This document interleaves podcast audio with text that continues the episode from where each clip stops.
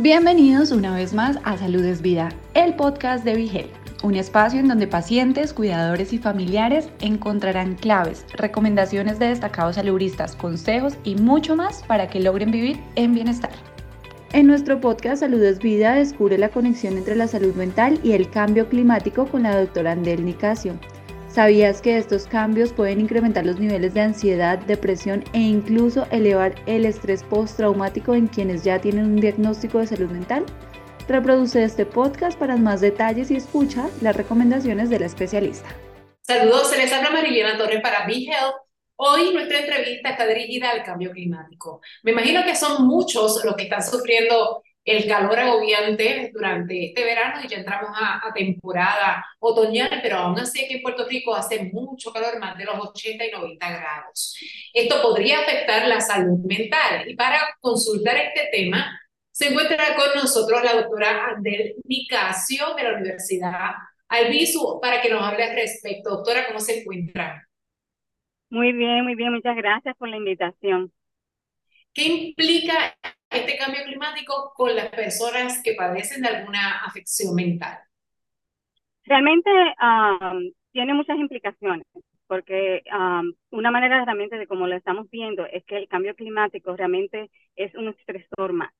aquellas personas que tienen una salud mental deteriorada o tienen un trastorno de salud mental existente, pero también aquellos que no tienen, y el nivel entonces de estrés incrementa, puede realmente tener repercusiones en la salud mental, principalmente en cuanto a ansiedad, depresión, eh, inclusive síntomas de estrés postraumático para, aquellas personas que han experimentado eh, eventos a raíz o como consecuencia del cambio climático. Puede agravarse la condición de salud mental porque el cambio climático cada día está peor y parece que no hay solución. Entonces, esto puede agravar aún más la salud mental de las personas. ¿Qué deben hacer esas personas que están sintiendo ese agravante? Definitivamente que lo, que, lo afecta y lo incrementa.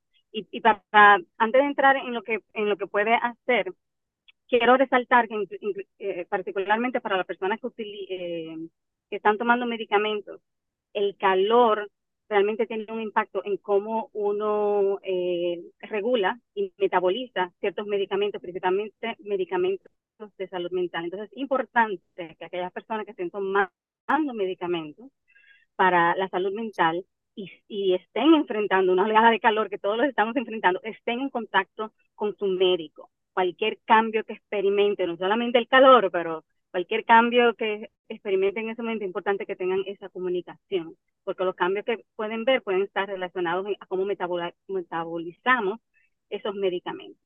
Realmente podemos hacer eh, muchas cosas eh, y principalmente es tomar acción.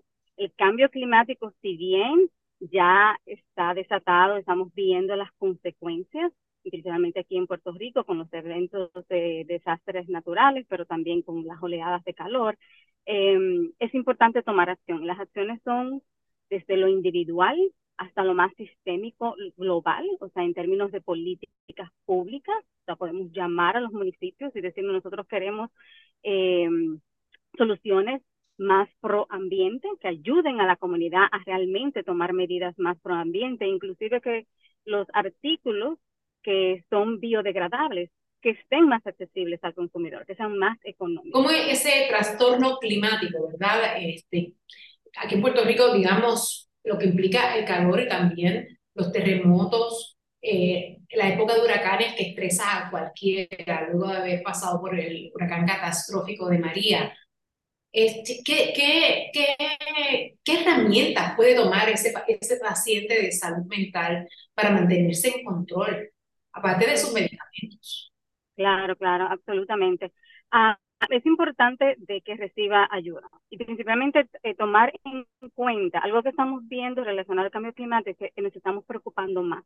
¿Por qué? Porque vemos las consecuencias. Inclusive en el día de hoy eh, hubo, un temblor en Puerto Rico. O sea, a medida que estamos hablando, o sea, diariamente estamos experimentando cuáles son las consecuencias del cambio climático y eso nos preocupa.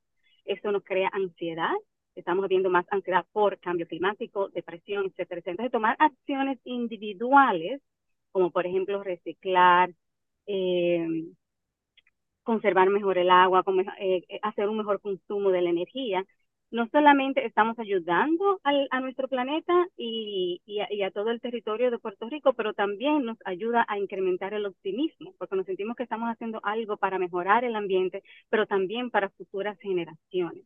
Ya si sientes una, les vamos a decir, una ansiedad eh, intensa o producto de eso, entonces puedes, por ejemplo, hacer eh, prácticas eh, de meditación o de respiración profunda, que realmente te ayuda a balancear y a calmarte un poco. Hacer uso de todos los recursos naturales que posee Puerto Rico, que son hermosos y, abundantes, eh, en la medida de lo posible, ir a áreas de recreación, en contacto, estar en contacto con la naturaleza. Todo ese tipo de actividad realmente ayuda a regular mucho mejor cómo nos sentimos y también actuar pro eh, un mejoramiento del cambio climático o mitigar realmente las consecuencias del cambio climático.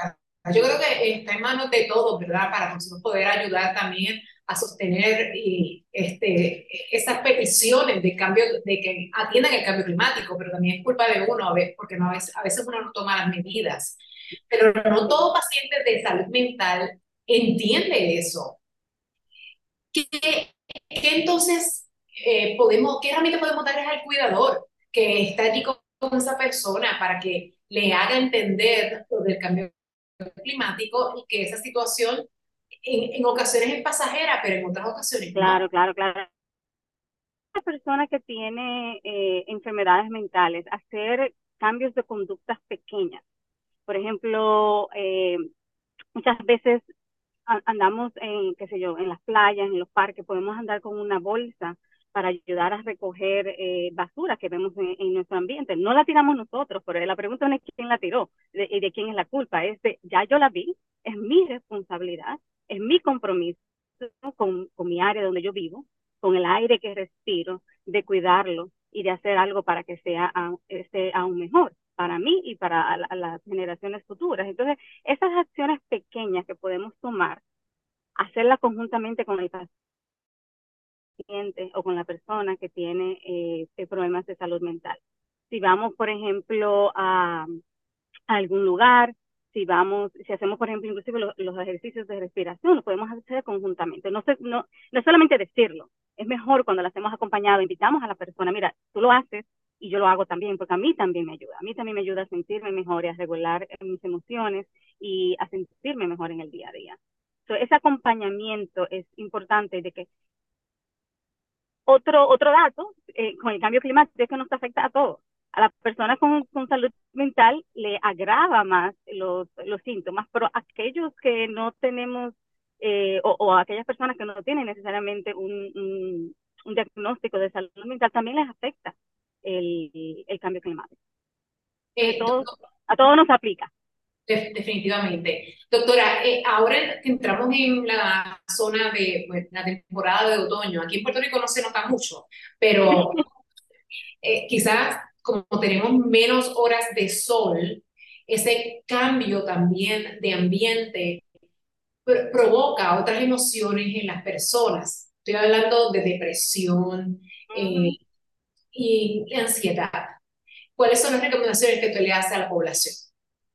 Claro que sí, y principalmente estar atentos a que estos cambios, pero también dice la, temporada de otoño, pero también son las temporadas de, de Navidades, de celebración, de actividades festivas, que si bien para muchos lo son, pero también para aquellos es un momento también de recordar a aquellas personas que no están presentes o aquellas situaciones que quizás, óyeme, este, este año no voy a poder celebrar también porque económicamente mi situación ha cambiado. Entonces puede provocar mayor tensión, mayores eh, factores que pueden incrementar el, el estrés, no solamente individual, pero también dentro de la familia. Entonces, lo primero es reconocer, reconocer que nos estamos sintiendo abrumados, reconocer de que estoy pensando demasiado en el cambio climático, me preocupa, me preocupa el, el futuro de, de, mis nietos, de mis bisnietos, qué va a pasar con, con nuestro planeta eh, en ese sentido y, y, tomar acción. Se puede realmente buscar ayuda en la clínica Albizu, eh, ofrecemos servicios eh, psicológicos preventivos, pero también de tratamiento es importante hacer uso de estos recursos existentes. Existen otras clínicas también muy buenas en todo Puerto Rico. Ah, la compañía, de nuevo, compañía sana, personas que, que, que, nos motivan, que nos dan ese optimismo y que nos acompañan a hacer prácticas positivas en nuestras vidas y cambios positivos en nuestras vidas. Todas esas, eh, se, se, dice que se necesita una, una comunidad realmente para poder crecer y, y seguir adelante. Les invito a que tomen una acción. No se compliquen con muchas acciones y de hecho hay cientos de ideas y cosas que pueden hacer. y para compartir otra, por ejemplo, el usar menos eh, energía. Cuando habemos el, el eh, usamos el agua, estar más conscientes. O sea, me estoy cepillando y dejo el agua chorreando. Déjame cerrarla y, mientras me cepillo. O sea, hay muchas pequeñas acciones que podemos hacer.